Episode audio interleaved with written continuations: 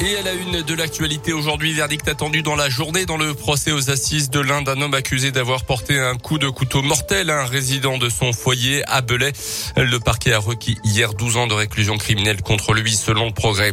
On en parlait hier sur Radio Scoop. L'homme verbalisé quatre fois en une après-midi à Bourg-en-Bresse lundi pour non-port du masque a été examiné le lendemain par un expert psychiatre. Ce dernier a estimé qu'il n'était pas dans son état normal au moment des faits. Il a donc été interné dans une unité spécialisée à Mâcon à reprises. Donc les policiers euh, l'avaient verbalisé car il faisait un scandale à la clinique Convert, à la préfecture, au tribunal, puis de nouveau à la clinique en refusant donc de porter un masque.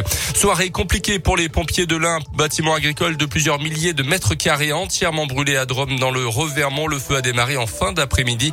Une vingtaine de bovins qui se trouvaient à l'intérieur ont pu être sauvés. Plusieurs dizaines de pompiers venus en renfort de Yona et Amberieux sont intervenus. Le étant isolé des zones habitées, aucun habitant n'était menacé par un risque de propagation le propriétaire a quand même inhalé quelques fumées, mais son état de santé n'a pas nécessité d'être transporté à l'hôpital. Retour de la fête des Lumières à Lyon, première soirée hier, une trentaine d'installations au total sont proposées jusqu'au public jusqu'à samedi.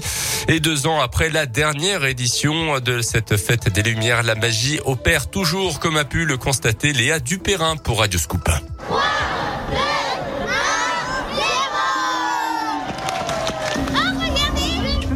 Peu ce que tu vois Moi, je vois de l'herbe et le dieu qui est sur terre et des couleurs magnifiques. Ça te plaît? Oui.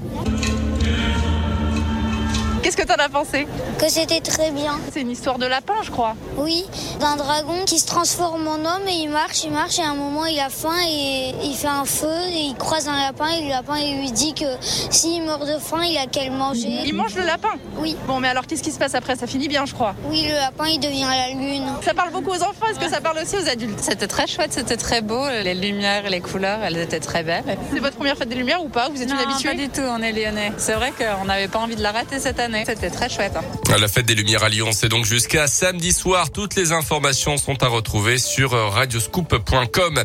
Dans l'actu également, la proposition d'Anne Hidalgo en vue de la présidentielle. Hier aux 20h de TF1, la candidate du Parti Socialiste au plus bas dans les sondages a proposé une primaire de la gauche pour désigner un candidat commun.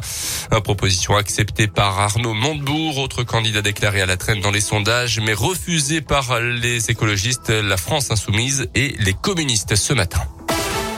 Les sports avec en foot la qualif de Lille pour les huitièmes de finale de la Ligue des Champions. Hier soir, victoire 3 à Wolfsburg. À noter l'élimination euh, surprise du Barça. Ce soir, place à la Ligue Europa. Lyon tentera de se remettre la tête à l'endroit après des semaines compliquées sur et en dehors du terrain. Réception des Glasgow Rangers à 18h45.